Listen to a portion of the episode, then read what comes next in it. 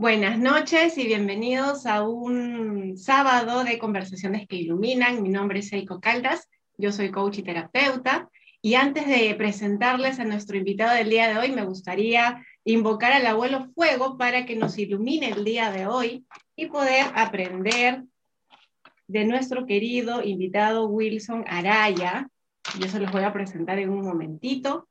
Wilson, más que un maestro y un mentor para mí, es un gran amigo, es una persona que no solamente tiene tanta sabiduría en el alma, sino la comparte y sobre todo eh, es muy bondadoso con lo que ha venido experimentando en la vida. Yo para conocerlo tuve que viajar hasta Chile con un par de compañeros de, de, la escuela de coaching en la que yo estaba formándome y ahí fui a uno de los talleres que él dictaba, que era Anatomía del Alma, me enamoré de su forma de ser, de, cómo explica las cosas de una manera tan sencilla. Y bueno, hoy lo invité, hace unas semanas lo invité para que hoy viniera a estar con nosotros y pudiera compartir su sabiduría y aceptó. Así que yo estoy súper feliz, Wilson, de que estés hoy con nosotros. Por favor, me gustaría que te presentaras y que hablaras un poquito de tu trayectoria y sobre todo de que mostraras esta parte tan hermosa que tienes aquí a las personas que ahora se están conectando.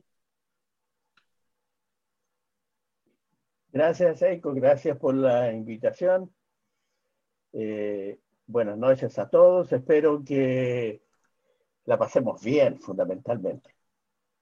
Eh, Eiko me preguntaba hace un par de días cómo me presentaba desde el punto de vista curricular y yo le decía a Eiko poco en broma y muy en serio que me daba un poco de vergüenza eh, hablar de mis títulos de los posgrados y de los doctorados y de no sé qué cosa, porque cuando me correspondía hablar me percataba que era más ignorante que lo que mis títulos me exigían. Así es que no voy a hablar, no voy a hablar de mi currículum académico, eh, sino más bien de mi, de mi quehacer actual. Yo soy esencialmente un investigador, soy uno eh, de los pocos médicos que está en neurociencias aplicadas, es decir, eh, más allá del conocimiento teórico, trabajo con tecnología que permite generar cambios en el cerebro de las personas. Para los que son eh, coaches, entenderán que eso eh, está en el límite de lo que nosotros aprendimos con respecto al lenguaje, por ejemplo. Nosotros sabemos que a través de las conversaciones podemos generar cambios muy profundos en los estados de ánimo, en la manera de ver el mundo, en la manera de percibir el mundo. Pero también la tecnología moderna nos permite acceder a estos recursos y enfrentar entonces eh, problemas que pueden ser muy severos, depresiones, síndromes ansiosos, algunas patologías psiquiátricas donde eh, la conversación probablemente llevaría mucho tiempo en generar ese cambio cerebral, se puede generar ese mismo cambio entonces más rápidamente eh, con estímulos electromagnéticos, lo cual no excluye en absoluto que esa persona pueda paralelamente o posteriormente también trabajar en el acompañamiento. Así es que esa es una de las cosas entretenidas que yo hago, neurociencias aplicadas. Soy investigador eh, bastante inquieto eh, en otros ámbitos también. Investigo el rol de un mineral volcánico que se llama ceolita y sus efectos en el sistema inmunológico y fundamentalmente en el cáncer, también con resultados bastante esperanzadores. Eh, bueno, en general intento eh, llevar mi vejez de una manera relativamente despierta. Terminé un curso de Mapudungún, que es el lenguaje de los indígenas mapuches del sur de Chile, y ahora estoy aprendiendo Cacán, que es el lenguaje de la etnia diaguita, eh, del norte de Chile. Así es que está bien, eh, me entretengo bastante.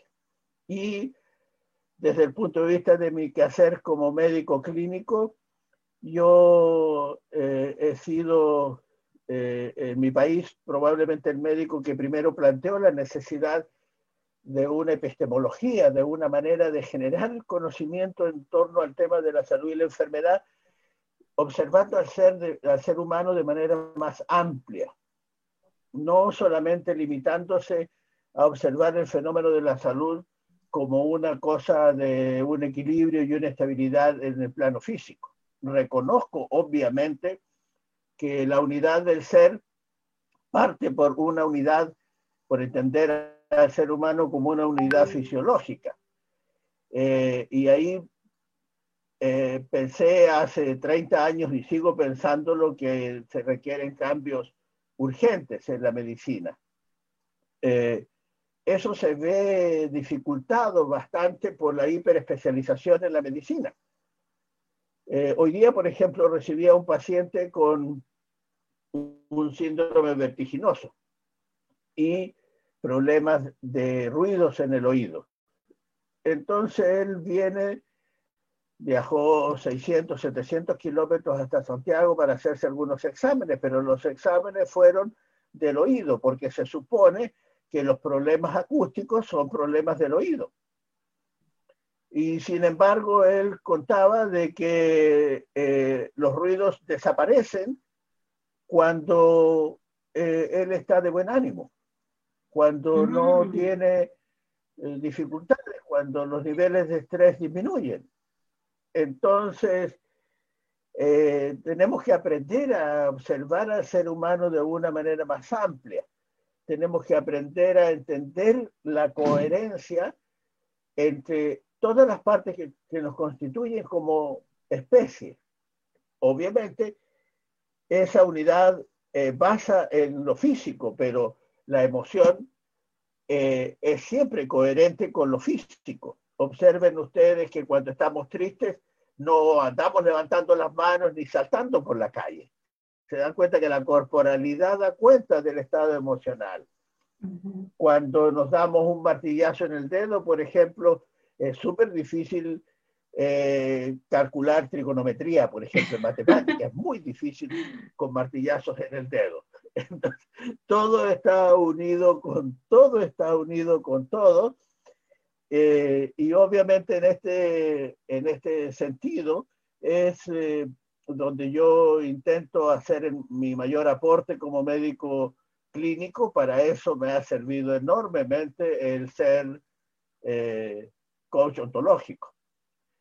de hecho, una de las partes de mi consulta médica tiene que ver precisamente con la conversación, con la pregunta, con la pregunta destinada a un proceso de autoobservación del paciente. Estoy convencido que en la medida en que la persona eh, se observa a sí misma, se da cuenta de qué le sucede en todos los planos del ser, esa persona tiene muchas más posibilidades de enfrentar exitosamente el motivo físico por el cual habitualmente consulta.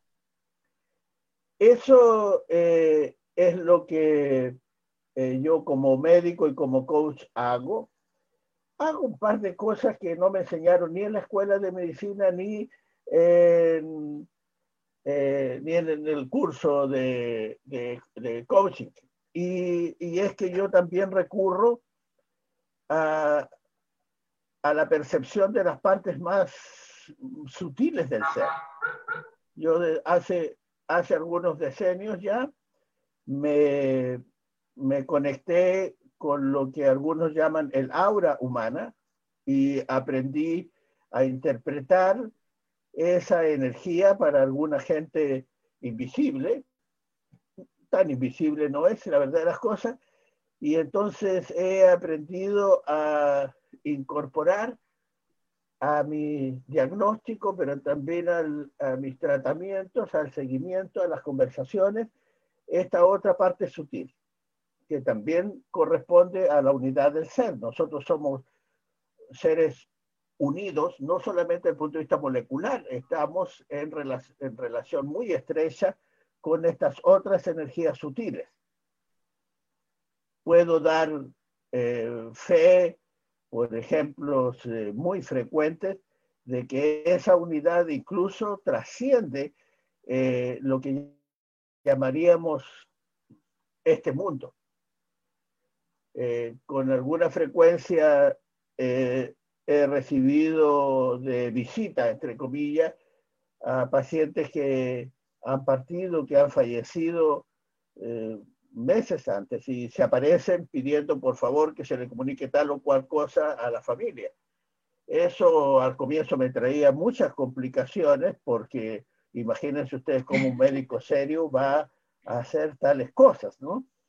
Pero superé, lo superé y las veces que he dado cuenta de esos mensajes, vamos a llamarles del más allá, eh, hay una coherencia total entre el mensaje que se recibe y eh, la realidad que la familia, por ejemplo, conoce. Entonces, eh, pareciera ser que somos seres que viven en unidad, no solamente en unidad física con nosotros mismos, todos los órganos tienen que ver con todos los órganos. Eh, la emoción tiene que ver con la mente, la mente con el espíritu, el espíritu con el alma, el alma a su vez con el todo sino que además somos seres que vivimos en una unidad donde las partículas, donde las moléculas eh, comparten información con la energía sutil. Eso eh, tal vez es algo distinto de lo que yo hago en mi mirada más amplia, holística, yo le llamo, de eh, entender al ser humano. Bien. No sé, Eco, ¿tú tienes alguna pregunta? Sí, yo, bueno, encantada de seguir escuchando. me, me, encanta escucharte, claro. Yo he venido como aprendiendo esto de los siete cuerpos, ¿no? Pero dice que al final tenemos más de siete cuerpos. Luego escuché que teníamos diez cuerpos, ¿no? Entonces el cuerpo emocional, el cuerpo mental, el cuerpo físico y que todos están entrelazados y te escuchaba y, y me ponía como, como a, a, conectarme con todo esto maravilloso, ¿no? Yo te comento, una anécdota, hace, hace como unos meses fui a una sesión de ayahuasca y, y, en esta sesión, donde se estimula la glándula pineal a través de, del DMT, entonces este, había como una conexión con, digamos, con la divinidad, ¿no? Y, y, uno de los mensajes que recibí fue como, solo conocemos menos del 1% de lo que realmente hay, ¿no? Porque nuestros sentidos son limitados. Y a veces con este 1% que conocemos eh, nos aferramos a desvincular que el cuerpo físico no tiene nada que ver con las emociones y no tiene nada que ver con, con es como, de alguna manera, yo te comento, cuando yo te conocí y escuchaba lo que tú hablabas y me pareció tan fantástico porque yo que recuerde todas las veces que he ido al médico, nunca me habían hablado desde la unidad del ser, a ver qué te está pasando en la vida. Siempre era, a ver, ¿qué te duele? Tal cosa. Ok, toma tu pastilla tal y mm. punto. Era como no escuchar al cuerpo, sino callarlo. Y cuando fui al taller que tú brindaste y hablabas de una manera tan eh, digerible, porque otra cosa que tienen los médicos a veces es que te hablan en un idioma que solo ellos entienden. Entonces, tú hablabas y hablabas mucho el tema de escuchar el cuerpo, de hacer preguntas, de, observar el contexto en el, que, en el momento en el que estás. Eh, y, una cosa que tú decías sobre el, el, paciente que llegó a ti, ¿no? Darte cuenta que estos síntomas aparecen justo en estos momentos, o sea, no es todo el día, sino justo en estos momentos, ¿qué te dice eso de ti? A mí me pareció tan maravilloso que si eso lo aprendiéramos o que, o que de repente los médicos o en general, este, las personas que trabajan con la salud, eh, se dieran el tiempo para no solamente atenderte 10 minutos, sino darse el tiempo de conocer al ser humano que está detrás de, de los síntomas, ¿no? Entonces, nada, yo, yo cuando te escucho me quedo así como hipnotizada y, era un poco eso, ¿no? De, de tú como médico ir más allá de, de, de repente lo que aprendiste, ¿no? De repente aprendiste a diagnosticar rápidamente solamente por los síntomas físicos y esto del coaching que te ha ido brindando y sobre todo el conocerte y saber tus habilidades también de ver más allá de solo el síntoma. ¿No? Por ejemplo, este, eh, yo te quería comentar, una de las cosas que yo me he dado cuenta gracias al taller que llevé contigo, fue que a mí a veces me salen unas ronchas aquí en el brazo, o sea, justo en el lado izquierdo y más o menos por el codo. Y yo me he dado cuenta que me aparecen cuando estoy estresada, cuando siento que estoy haciendo algo que no quiero hacer. ¿No? Es como, ay, qué fastidio que tengo que hacer esto y me empieza la rascadera. Y yo recuerdo así como, como esos perritos que se andan rascando y era como, ok, a ver, ¿qué preguntas eran las que me enseñó Wilson? A ver, respira, ¿en qué momento estoy? ¿No? Entonces era, era un poco eso, ¿no? O sea, ¿qué preguntas nos podrían ayudar, Wilson, a darnos cuenta que nuestro cuerpo nos habla y no y no como entre comillas a veces pensamos que nuestro cuerpo nos sabotea, ¿no? De repente a ver más compasivamente a este cuerpo físico maravilloso que, que hoy nos acompaña en este, en este plano. Eh, si pudiéramos eh, todos eh, plantearnos la pregunta, obviamente se nos facilitaría el camino. El tema está en que vivimos en un paradigma donde, no, donde es muy difícil hacernos la pregunta, ¿qué, tengo, ¿qué tiene que ver mi síntoma conmigo? Porque la pregunta sería, ¿y quién es migo? ¿Qué tiene que ver conmigo? Pero ¿quién es migo? Yo digo, en broma, le digo a mis pacientes que con alguna frecuencia me duele este codo, pero cosa más extraña y estrafalaria hay Nunca me ha dolido el codo de mi vecino, siempre me duele el mío propio. Fíjate que cosa más rara. Y entonces, si me duele mi codo y no el del vecino, ¿con qué tiene que ver el codo, el dolor de mi codo? Obviamente tiene que ver conmigo, pero ¿quién es migo? Buena pregunta. Entonces, la respuesta, la, la respuesta habitual desde la ciencia es que yo soy este cuerpo físico, soy lo palpable, soy lo medible. Pero eso es una mentira del porte de, un transatlántico. Eh, nuestro cuerpo está permanentemente cambiando, ¿no es cierto? Cada seis, siete años se renuevan todas las moléculas de nuestro cuerpo, todas las células, no hay ni media, pero yo sigo siendo yo, transformado, pero yo sigo siendo yo. Entonces, cuando intentamos buscar algún parámetro mucho más estable, mucho más equilibrado, mucho más permanente, obviamente no lo encontramos ese parámetro en este cuerpo físico que es tan voluble. Entonces nos atrevemos a decir, ah, es posible que yo sea un alma, que se expresa esa alma a través del cuerpo físico. Pero al al hablar la palabra alma, dejo de ser el caballero serio que hasta ahí era. Ese es el problema. Entonces, nos cuesta mucho plantearnos la pregunta, porque la pregunta obligatoriamente nos va a llevar a reflexionar sobre la naturaleza del ser que somos, sobre la esencia del ser que somos.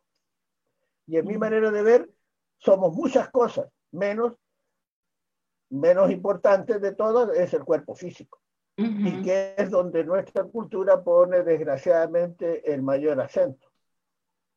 ¿no? Si pensamos en la emoción, entonces eh, algunos piensan que los especialistas en emociones son los psicólogos, ¿no?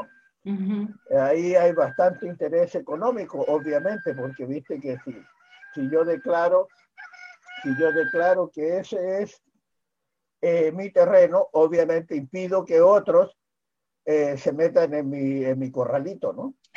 Y, y, así, no sé, qué sé yo, los biólogos entonces están a cargo de, este, de esta presa y entonces el mundo es como un animal que se reparte por presas cognitivas, pero eso nos hace muy, muy difícil entender el ser que somos. Nosotros somos mucho, mucho más que eso. Eh, hay ejemplos maravillosos que muestran una dimensión más amplia del ser. Quisiera, por ejemplo, hablarte de, de Hellinger y las constelaciones familiares. Él entiende que nosotros somos, obviamente aquí y ahora, pero somos también el producto de experiencias, de vivencias de nuestros antepasados. Y que buena parte de esas vivencias de nuestros antepasados siguen habitando en nosotros hoy día y siguen generando eh, placeres y displaceres en el aquí y en el ahora. Pero obviamente Hellinger no tiene mucha cabida en, en la física de Newton ni en la medicina alópata. Eso es como una locura. Me están hablando de algo que no tenemos evidencia médica. Claro. Que no se puede medir, entre comillas, no se puede comprobar. No, pues no se puede medir. Así es, no se puede comprobar. Y como no se puede comprobar, no existe. Eso, sí, sí, sí. No tenemos explicaciones para eso, por lo tanto, no me metan ese problema dentro de la ciencia. O no existe, simplemente. O negamos el fenómeno o decimos eso es una payasada, cosa de payasos. Bueno, ahí tenemos eh, harto eh, trabajo por delante que hacer, obviamente, amiga mía. Por eso es tan entretenida la vida. Por las totalmente. cosas que tenemos que hacer aún. Claro, totalmente. Sí, mira, y, bueno, acá te voy a comentar algunos, algunas cosas que nos han escrito. Bueno, ponen muchas gracias, muy interesante, muchas gracias. Dice, el cuerpo no nos sabotea, es una metáfora, ponen también. Y, hablando esto del cuerpo y de que también es importante observar, ¿no, Wilson? Porque esto que hablabas de las familias, a veces hay enfermedades que ocurren dentro del clan, ¿no? Enfermedades que se repiten como patrones de conductas que se repiten, como de repente comportamientos, también hay enfermedades. Es verdad, en algún momento lo leí, que puedes tener una carga genética, pero eso no, no, no determina que desarrolles esa enfermedad. ¿Hasta qué punto eso es cierto? ¿Hasta qué punto ya estamos condenados a de repente sufrir enfermedades este, genéticas o hereditarias? Eh, es indudable, amiga mía, que la genética eh, está codeterminando ciertas predisposiciones. Eso es verdad, no se puede negar. Bien. Eh, si tú si tú siendo de una raza africana, negra, te casas con un marido de la misma raza, es súper difícil, muy difícil que tengas un hijo rubio con ojos azules y no sé qué, y, es muy difícil. No digo que sea imposible, pero es muy difícil. ¿Estamos? Es casi imposible que si tú te embarazas de un ser humano, tengas un bebé que vuele como los cóndores. Es muy difícil. Estamos entonces, es verdad que la genética juega un papel importante, pero aquí tenemos que entender el rol de la genética también de una manera más amplia. Hoy día sabemos nosotros que lo que se transmite a través de los genes son predisposiciones. Predisposiciones emocionales, por ejemplo, a, a vivir ciertas situaciones con una cierta tonalidad emocional. Eso es lo que nosotros genéticamente recibimos de una generación en la siguiente. Lo que recibimos son predisposiciones mentales a, tener ciertas áreas cerebrales más activas que otras, eh, pero son predisposiciones, eso no es fatalismo, eso es solamente predisposición. Es decir, si yo eh, me, entreno eh, bien, por ejemplo, en música, aun cuando las áreas auditivas no estén muy desarrolladas, probablemente aprenderé a tocar algún instrumento, un poco mejor incluso que tocar el timbre, fíjate. Pero eh, predisposición no significa fatalidad, significa una posibilidad de hacer tal o cual enfermedad, tal o cual síntoma pero no es fatal, no es fatal. De hecho, nosotros vemos que en familias eh, los padres, los abuelos y algunos hijos son diabéticos y otros no. Y aún cuando tú eh, le aprietes el cuello a la mamá y le quieras obligarla a que confiese que fue infiel, no, ella no fue infiel, no fue infiel no fue infiel. Eh, entonces, tenemos que entender la genética como una manera más amplia de transmitir predisposiciones de una generación a la siguiente. Pero no es nada fatal, no tiene por qué ser fatal el que si la abuela y mi madre tuvieron cáncer de mama, yo también deba hacer cáncer de mama. No es así. No lo es.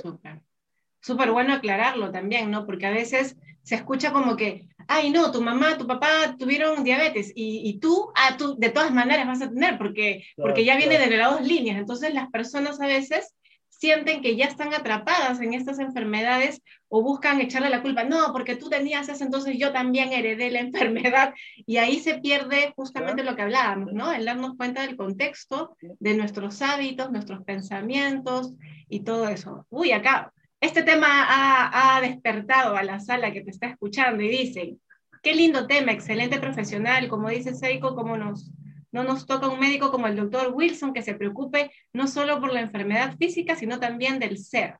Y luego dice, ¿cómo podemos tratar ciertos patrones conductuales heredados de nuestros padres o abuelos que nos pueda llevar a padecer enfermedades, por ejemplo, ser colérico, que nos podría llevar a la hipertensión? Eh, la predisposición en el caso de la hipertensión, la predisposición es a vivir la vida bajo presión. Mm. Y eso, eh, amiga o amigo que está escribiendo, te lo digo por experiencia propia, por, por, por, experiencia propia. Yo soy hipertenso. Pero, pero ¿por qué vivo bajo presión? Si nadie me hace presión, nadie me obliga. Nadie me obliga a trabajar 10, 12, 14 horas diarias. Nadie me obliga a leerme 20 papers de medicina en la semana. Soy yo el que me hago la presión. ¿Me entiendes? Yo vivo la sensación de que servir a mi paciente implica servir bien a mi paciente. Y entonces, claro, no, no necesito que nadie me ponga cargas encima, si yo mismo me las pongo. Entonces, la hipertensión es eh, un mecanismo compensatorio que a mí me permite hacer lo que siento que la, la vida me presiona. Si yo tuviera esta misma sensación que te estoy contando, pero fuera hipo, si lo contrario, si tuviera una presión baja, entonces probablemente tendría una excelente presión baja, pero estaría deprimidísimo. Sería el hombre más desgraciado del planeta. Me sentiría totalmente frustrado. ¿Me entiendes? Te, te das cuenta del fracaso que soy. Te das cuenta de lo desgraciado que soy, lo malo que soy. No estudio cinco horas para resolver un problema de un paciente. Entonces, seguramente me moriría de pena, de tristeza, de vergüenza. Entonces, perdonen, lo que voy a decir vale solo para mí, ¿ya? No vale para nadie más. Yo pienso que vale mejor la pena morirse de hipertensión que no de flojera. Es como una autoexigencia, ¿no, Wilson? Más o menos así como yo me exijo y yo me presiono. Y ahí como qué pregunta podría abrirle de repente el para qué me exijo tanto, podría ser una pregunta que pueda ayudar a, observar qué hay detrás de esto. ¿No es cierto? Claro, ¿qué tipo de recompensa requiero? Probablemente eh, somos personas que necesitan todos los, todos los animalitos, a todos, todos los animalitos, los mamíferos con mayor razón, necesitamos recompensas. Tenemos una parte del cerebro que se llama circuito de recompensa. Entonces, todos necesitamos recompensa. Algunos la necesitamos de manera tan distinta. A veces que simplemente nos den las gracias. Pero necesitamos recompensa. Una pregunta podría ser, ¿y qué tipo de recompensa necesito yo? ¿Por qué estoy en esta historia de que trabajo y trabajo y sostengo esto, invento esto, invento lo otro? Yo me miro en mi parcela en San José de Maipo y, por ejemplo, eh, ahora estoy construyendo una escalera que da hacia el invernadero, una escalera de cemento. ¿Y por qué tengo que hacer eso si yo soy médico? Ah, porque cuando construyo la escalera, entonces mi mente está libre. ¿Me entiendes? Mañana me toca soldar. Yo, yo también sé soldar al arco. ¿Pero por qué? ¿Por qué necesito soldar al arco? porque mientras estoy con las chispas, entonces mi mente está en paz y mi mente se abre, mi mente está libre para pensar en las cosas bellas e interesantes de la vida. Pero necesito permanentemente eh, ocuparme de algo para liberar espacio en mi mente y para poder mm. seguir llenando ese espacio libre de las cosas bellas que la vida nos ofrece. Claro. Entonces, eso es una posibilidad. Así es. Y aquí tenemos más preguntas. me presiona? ¿Qué tipo de recompensa necesito? Sí, con mucho gusto. A ver, acá hay, sí, yo creo que ya despertaron y dijeron, wow. A ver, dice, ¿cómo influyen los traumas de los padres en el desarrollo de la vida de los hijos? Y si ya son adultos, ¿cómo es que se puede liberar de eso? Eh, yo, como te decía, la herencia tiene que ver con predisposición, no tiene que ver con que obligatoriamente suceda algo. Entonces, los traumas de los padres obviamente forman parte de nuestra predisposición a vivir la vida de manera traumática como ellos la vivieron en ciertos ámbitos. Por ejemplo, si mi abuela y mi madre tuvieron cáncer de mama, lo más probable, lo más probable es que ese cáncer de mama se generó a propósito de conflictos de pérdida que mi abuela y mi madre vivieron. Y yo también puedo, como hija, tener obviamente una pérdida y hacer cáncer de mama, pero como les digo, es solo una predisposición. Lo que enferma a la mama femenina no es la pérdida, es la forma como yo vivo la pérdida. Mm. Eso es lo que enferma a mi mamá, o no la enferma. Me hiciste acordar, amiga, uno de mis tantos talleres eh, con mujeres y hablábamos de este tema. Entonces levantó la mano una paciente y dijo, yo coincido contigo, Wilson, porque el desgraciado de mi marido se fue, eh, hay un apelativo en Chile, yegua. La yegua es la amante. Se fue una yegua Acá, es otro animal, acá es otro animal. Ah, otro animal. qué sé yo, y sufrí mucho y qué sé eh, y eso le había generado a ella cáncer de mama. Y en el mismo taller levantó la mano otra mujer y, y, dijo, pero yo me separé de mi marido, mi marido también se fue, ¿por qué no hice cáncer de mama? Y yo le pregunté a ella, ¿y cómo viviste tú el cáncer de mama? Y ella se llevó la mano a la frente como sacándose el sudor y dijo, pensé, por fin se fue este estúpido desgraciado. La que no hizo cáncer. ¿Me explico? La que no hizo cáncer, ah. gracias a Dios que ah, el estúpido se había ido. No con alivio. No había, no sufrido, con alivio, exactamente. Entonces, eh, es verdad que hay un conflicto que nos predispone, pero es, no es el conflicto en sí el que enferma, es la manera como nosotros aprendemos a enfrentar ese conflicto. Y eso es aprendible. Aprendible sin H y es aprendible con H. Yo tengo que hacer mío ese conflicto, llevarlo a mí, convertirlo en parte mía y sacar lo mejor de él. Como la segunda señora. Claro. se fue el estúpido. Y eso es maravilloso lo que... Ahora, puedo, ahora puedo hacer mi vida. Y, eso es maravilloso lo que dices, ¿no? Porque son aprendizajes de acuerdo a como nosotros observamos que nuestros padres o abuelos han tenido. Por ejemplo, esto del cáncer de mama de la abuela. De repente, por ejemplo, ¿no? Un ejemplo como lejano. Ya, la abandonó el marido, ella se deprimió, qué sé yo, este, dejó de lado su vida, se sacrificó por sus hijos, lloraba mucho, entonces eh, los hijos ven eso, ¿no? Esto de me abandonan, eh, me vuelvo una víctima, ¿no? Y de repente la hija, a la, a la hija le pasa lo mismo, o sea, a la madre. Y luego entonces se repite una, una, historia similar y la madre también entra en depresión porque viene cargando lo de su madre, entra en depresión, hace este cáncer y lo más probable es que como no se aprendió esto del soltar, del, del aprender a, a, valorarse y, que no depende de, repente de esta idea de que yo, yo tengo el valor por el hombre que tengo al lado, ¿no? Entonces, quizás ese aprendizaje está pendiente y a la hija le puede ocurrir lo mismo porque como está pendiente el aprendizaje y si ella de repente lleva terapia, lleva talleres de, desarrollo personal, hace coaching, quizás puede evitar, ¿no? Aprendiendo a, soltar a, las parejas. Y lo mismo en, otras situaciones, ¿no? O sea, es como, si un aprendizaje está pendiente, probablemente eh, nos afecte físicamente en esto que aparece en la familia como, como enfermedades este, familiares. ¿Podría ser algo así, Wilson? Sí, así es.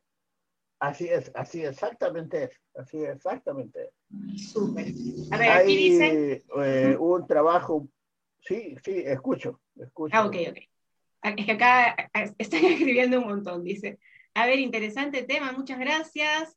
Em, dice, la predisposición está en todos los cuerpos, dice Isela. Así es. La predisposición está no solamente en el cuerpo como organismo total, está en cada órgano. La predisposición está en cada tejido. La predisposición está en cada célula. Pero, repito, es solo predisposición. Para que esa predisposición se haga síntoma o enfermedad, se necesita un cambio en el ordenamiento de los genes. Entonces, anoten, les ruego por favor que anoten la palabra telómero, telómero. Telómero. El telómero es una parte del gen, imagínense ustedes en forma analógica, es como el corcho de una botella. Y entonces la botella es el gen y el corcho es el telómero. Para que el gen de una enfermedad pueda manifestarse, se necesita que se destruya el telómero. ¿Y qué destruye el telómero? Es la manera como nosotros vivimos el estrés. Eso es producto de un eh, premio Nobel de hace un par de años. Así es que anoten por favor telómero y se van a dar cuenta de lo que estamos diciendo. El gen puede tener toda la información, pero si, si el telómero no se destruye, esa predisposición no se va a manifestar. Se va a manifestar solo si se destruye el telómero. Y esta científica premio Nobel hizo ese estudio en personas que cuidan a pacientes eh, en, dependencia total. Mm. Entonces se comprobó que ese, ese tipo de trabajo genera mucha frustración y esas personas entonces eh, eh, cromosomáticamente tenían muchos telómeros destruidos y eso traía consigo cierto tipo de enfermedades. Entonces eso demuestra de que el aprendizaje a a ver, a vivir los mismos conflictos que vivieron nuestros antepasados, pero de manera distinta, puede implicar obviamente que nos liberemos de la enfermedad y rompamos el círculo vicioso, esa cadena viciosa de que todos los de la familia nos enfermamos de lo mismo. ¿Ok? Súper. Eso también puede explicar el hecho de que hoy aparezcan más enfermedades porque vivimos en un nivel de estrés muy alto, Wilson. Sí, sí, claramente, sí. Yo tengo la impresión que sí. Por ejemplo, eh, los niños con trastornos del espectro autista. Yo creo que no es solamente el tema que ahora lo logramos diagnosticar mejor y antes, sino que estoy convencido que efectivamente más niños hacen trastornos del espectro autista.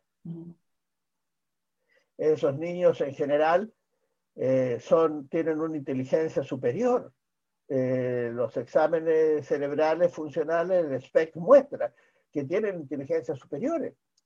Y entonces, ¿por qué no hablan? Por ejemplo, ¿por qué no hablan?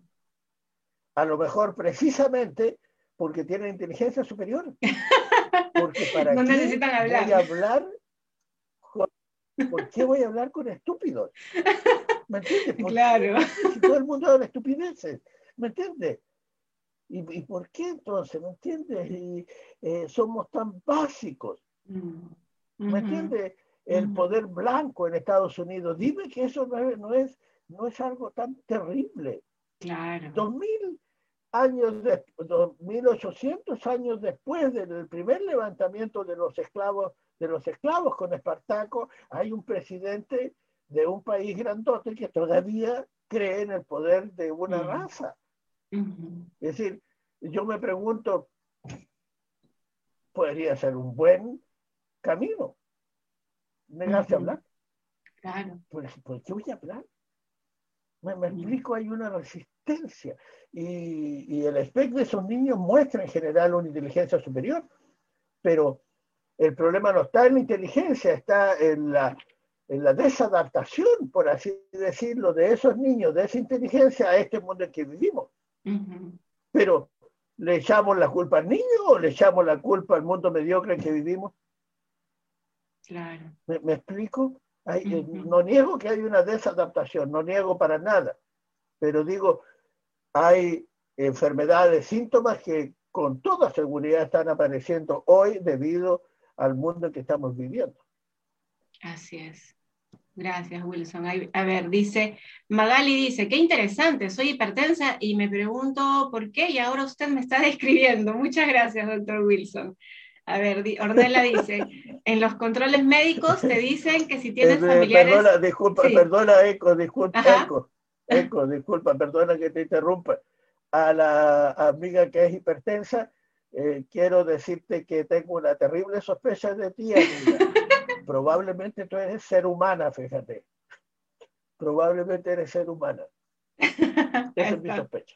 Ok, ya sabes, Magali, eres un ser humano. Sí, ahora sí, disculpa. No te preocupes. Ornella dice, en los controles médicos te dicen que si tienes familiares con cáncer, entonces te debes hacer muchos exámenes. A mí me dijeron que tengo predisposición por padre y madre y prácticamente ya te vas con la idea que padecerás esa enfermedad es verdad. Eh, hay un trabajo que para mí sigue siendo uno de los trabajos más brillantes de, de los últimos 10 años. Es un trabajo de neurooncología. Neuro, del cerebro, del sistema nervioso central, y oncología, es decir, qué relación hay entre el cerebro y los cánceres. Y en ese trabajo se demuestra que cuando la persona tiene temor, cuando la persona eh, tiene angustia, ansiedad, o depresión o vive la inseguridad, el propio cerebro, la actividad cerebral se convierte en el principal promotor del cáncer. Mm. ¿Me explico? Entonces, entonces eh, cuidado con eso, porque observa, Ornella se llama la amiga, ¿no? Sí. Observa, Ornella, que ese temor surge porque quien te dijo lo que te dijo, tú le diste poder a esa persona. Entonces, Ornella, ¿te acuerdas quién te lo dijo? ¿Qué profesión tenía el caballero o la señora esa que te lo dijo? ¿Te acuerdas? Médicos, dice. ¿No es cierto? Y los médicos somos doctores, no somos diostores. somos seres humanos. Somos doctores, Ornella, no somos diostores. Los doctores podemos equivocarnos, fíjate. Los diostores no se equivocan. Entonces, te ruego que apenas termine la, cuarentena en tu barrio donde vivas, vayas donde este caballero, esta señora, y le preguntes por su profesión. Y si te dice que es doctora, ah, es ser humano. Pero si te dice que es diostor o diostora, créele, por favor, Ornella, créele. Te va a dar cáncer, niña. Los diostores no se equivocan. Ok, gracias, Wilson. A ver, Magali dice, muchas gracias, Eiko, siempre tan acertada este invitado de lujo, muchas gracias. Siempre es tan bello escucharte, dice Constanza. Eh, Isela dice, mi abuela y mi madre fallecieron con cáncer al páncreas. ¿Cuál es la predisposición emocional? Eh, la predisposición del páncreas es a vivir la dulzura de la vida de una manera mm, sacrificada. ¿Me mm. explico? Eh, es como es la predisposición a dar más de lo que sanamente el espíritu dice que hay que dar. Yo creo que San Francisco de Asís debe haber muerto de cáncer de páncreas el tipo. Porque una cosa es venerar a Dios, pero ¿para qué necesitas andar a pata pelada? Si se puede honrar a Dios de todas maneras con esas botas ricas que te compraste el otro día con chiporro por dentro. ¿Qué necesidad hay de honrar a Dios así pasando frío? Entonces, en general, en los pacientes con cáncer pancreático hay, hay una de predisposición a entregar sin límites y a sufrir sin límites. Por eso saco el ejemplo de San Francisco de Asís. ¿Me explico?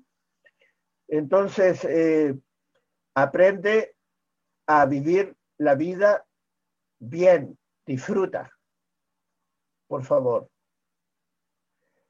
Eh, me acordé de cómo deberían ser los alimentos que ingerimos. Los alimentos que ingerimos deberían ser como la vida, con color, olor y sabor. ¿Te quedó claro cómo tienes que vivir la vida con color, olor y sabor? Y tú le puedes poner otra, otra, otros menjujes, no hay problema. Pero lo básico es eso. Tienes que vivir la vida alegremente livianamente. Livianamente no significa banalmente. Puede, puede ser una mujer súper seria, pero al mismo tiempo puede ser muy liviana. Disfrutar la vida. Yo diría que ahí está, amiga mía, el tema de que no te vas a enfermar del páncreas. No vas a repetir la misma experiencia de tus antepasados. Súper, Wilson, gracias. A ver, Ornella, Ornella está muy, muy entusiasmada contigo, Wilson. Dice, ¿por qué hay personas que nos obsesionamos con el trabajo? ¿Qué es lo que queremos evitar? Yo lo vi en casa en mis padres y no me agradaba. Creo que inconscientemente también lo hago. ¿Cómo nos podemos liberar de ciertas conductas aprendidas? Como te decía Ornella, la pregunta tiene que ver con el circuito de recompensa. ¿Qué necesita mi alma? ¿Qué, qué regalito necesito recibir? Y ese regalo puede ser eh, absolutamente abstracto. ¿Me? Puede tener que ver con simplemente la satisfacción tuya de que eres buena mamá, por ejemplo, de que eres buena novia, qué sé yo. Pero la pregunta respecto a la necesidad de la recompensa te puede ayudar muchísimo, Ornella. Pregúntate. Y, y pregúntatelo no solamente ni fundamentalmente cuando estés despierta, porque cuando yo estoy despierto, soy el campeón mundial del autoengaño. me, doy, me, doy, me doy solamente las respuestas que me convienen. Entonces, pide soñar, pide mm. soñar, propónete soñar. Hay personas que, se que hacen la pregunta y le escriben en un papel y, lo, y ponen el papel bajo la almohada. ¿Me entiendes? Entonces desconectan la corteza cerebral, desconectan la elaboración consciente de la respuesta. Pero te ruego, Nela, hazte la pregunta. Todos hacemos lo que hacemos porque hay una necesidad de recompensa. Súper. Muy bueno, muy bueno el tip, Wilson. Yo también lo voy a hacer. ¿ah? Yo, yo lo que hacía era como, me voy con la pregunta y le digo a mi maestro, maestro, ilumíname. Y luego duermo y sí me aparece, ¿ah? me aparecen ahí flashes de, ah, ya va por eso, ya va por eso. Entonces sí, sí funciona, súper bueno. A ver, ¿qué dicen por aquí? Bueno, yo comencé escribiendo, yo comencé escribiendo un papelito, poniéndolo debajo de la almohada, pero luego tenía tantas preguntas que ahora escribo en la almohada. me muero. Sí, sí, sí. A ver, dice, qué linda tu respuesta, qué didáctico, excelente. Jumlet dice, Wilson querido, basta con escucharte y siento que ya estoy sanando. Gracias, Eiko, por la charla. Ornella dice, muchas gracias por esta linda charla y tu condición, lo máximo. Wilson, y ya para terminar la pregunta que yo te dije que te iba a hacer, ¿Qué significado podría tener este virus que apareció hace más o menos un año y medio y que nos viene acompañando y no se quiere ir y se transforma y se transforma y ya tenemos como no sé cuántas versiones? ¿Qué mensaje nos traería y, de repente esto de a qué personas les podría afectar más para de repente empezar como a cuidarnos desde ahí? Eh, te quiero contar que yo soy un admirador del doctor Gerd Hammer, el, el, que desarrolló la nueva medicina alemana, y él dice que frente a ciertos conflictos que nuestra propia biología no puede resolver, frente a esa situación aparecen microorganismos. Entonces los hongos aparecen para resolver tal problema que mi sistema físico no puede resolver. Las bacterias aparecen, qué sé yo. Y, y lo más nuevo, lo más nuevo de todos los microorganismos son los virus. Y los virus, según Hammer, aparecen para resolver los problemas más modernos, que son los de la corteza cerebral. ¿Quién soy? Mm. ¿De dónde vengo? ¿Hacia dónde voy? ¿Qué sentido tiene esto que llamamos vida? Mm. Entonces, ¿cuánto valgo? ¿Qué rol juego en este planeta? ¿Me entiendes? Las cosas más humanas, cuando el propio ser no puede dar respuesta a aquello, según Hammer, aparecen los virus. En ese sentido, entonces, a pesar de todo lo negativo que podamos eh, ver en esta pandemia, si seguimos la lógica del doctor Hammer, este virus estaría llamándonos a reflexionar sobre nuestro propio ser, sobre la esencia de nuestro propio ser, a resolver preguntas que no nos atrevemos a hacer. Simplemente seguimos como las ovejitas, lo que nos dicen que hay que hacer. Entonces nos llevamos todo el santo día cambiando de desodorante porque dice que la propaganda dice que este es que es mejor que el otro y qué sé yo y, el, y, a pintarnos el pelo de este color y del otro y, etcétera, etcétera. Bueno, el virus está probablemente para preguntarnos cuán esencial es aquello que estamos haciendo. A mí me parece extraordinariamente interesante la parada del doctor Hammer. Yo comparto eso. Creo que nada es casual. Más allá si ese virus fue inventado, no fue inventado, no importa. Pero, pero está incidiendo en, en, que nosotros nos hagamos preguntas que antes no nos hacíamos porque era más cómodo no hacernos esas preguntas simplemente. Era mucho más cómodo ir al mall a la tienda grande, a Falabella, o no, sé qué cosa tendrán ustedes. De vacaciones, de vacaciones, ¿no? de vacaciones, bien. Eso me, me sucede, Eiko. Yo creo que el doctor Hammer no anda lejos cuando plantea que la existencia de un virus tiene que ver con cierto tipo de conflicto. Y aquí la humanidad como tal está confrontada a conflictos esenciales, esenciales. Y no es casualidad tampoco, Wilson. Y no es casualidad tampoco, Wilson, que ataque a los pulmones, ¿no? ¿Cuál sería de repente el significado? Que, que nos quite el aire, que nos quite la respiración. Los pulmones tienen que ver con la libertad, claro, con conflictos de libertad. Y es lo que yo digo. Es lo que yo digo. Es decir, ¿cómo, ¿En qué medida yo estoy decidiendo? ¿Cómo me visto? ¿Con qué me visto? ¿En qué medida yo puedo decidir qué voy a comer? Si eso es lo que hay en el mercado, lo transgénico es.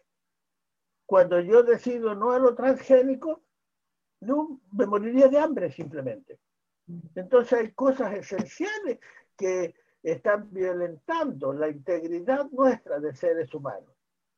Y como no podemos resolverlo por nosotros, según Hammer, entonces necesariamente aparece el virus ayudarnos a resolver aquello.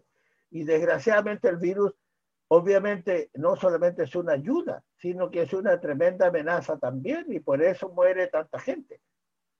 Es decir, tiene las dos caras. Eso tiene un costo. Claro. Wow, qué impactante, e impresionante ver una mirada diferente de, de, lo que significa, de qué nos puede, qué mensaje nos trae también, ¿no? Y tomar en cuenta cómo estamos viviendo nuestra libertad, si realmente elegimos conscientemente la vida que estamos llevando, eh, de repente los comportamientos que tenemos, las creencias que hemos venido heredando de nuestros padres. Y también si nos damos cuenta de que no estamos siendo libres, cómo hacernos cargo de esto, ¿no? Cómo empezar a ir desafiando eso, eh, ponerlo en reflexión, que era lo que tú decías. Sí, muy bien, Wilson, te agradezco muchísimo. Ha sido, bueno, siempre es un encanto escucharte me gustaría que, dieras tus palabras de cierre y también que invitaras a, los que nos están viendo y a los que van a ver luego este, esta conversación en diferido, cómo pueden ubicarte, encontrarte y qué tipo de servicios brindas también para que ellos tengan acceso a ti. Eh, bueno, yo quiero darte las gracias a ti en primer lugar, Eiko, y dar las gracias a todos los participantes por haber ocupado tiempo, parte de su valioso tiempo en escuchar a este viejote. Eh, yo estoy disponible. Hoy día los medios tecnológicos permiten atender eh, a distancia también, no solo presencialmente. Eh, hay un sitio web de Hollimer, que es la empresa que yo dirijo, que está caída y cayó porque no pudimos pagar los derechos y esta semana vamos a restablecerla, pero así de complejo puede ser la vida también. Pero eh, estoy disponible, eh, si tú lo decides, puedes eh, entregar mi WhatsApp. Sí, justamente ahí, ahí está el WhatsApp de Wilson, pueden escribirle para sacar sus citas y coméntale un poco qué tipo de servicio das para que ellos vayan viendo. Ah, bueno, con muchas restricciones. Yo atiendo solo a seres humanos. primera condición. Segundo, es que son condiciones muy terribles. tienen que tener alma porque yo veo la relación entre el cuerpo y el alma, por lo tanto no veo desalmadas ni desalmados tampoco, ¿ok? Y como veo la unidad del ser, pueden ser síntomas físicos, síntomas emocionales, mentales, todo está relacionado con todo, pero estrictamente prohibido que me consulte gente que no tiene alma y está prohibido entonces también que me consulten estatuas y esas cosas porque no tienen alma, ya no, no son seres humanos. Muchas gracias, Wilson. A ver, aquí te dicen, gracias, querido Wilson, muchas gracias por tu humildad y conocimiento, doctor, dice Ornella. Isela también gracias, Magali también gracias, Yumle también gracias, linda charla. Eh, Ornella dice, esperamos escucharlo nuevamente, muchas gracias. Y Magali dice, sí tengo alma. Así que bueno, ya se estarán comunicando contigo. Agradezco a todas las personas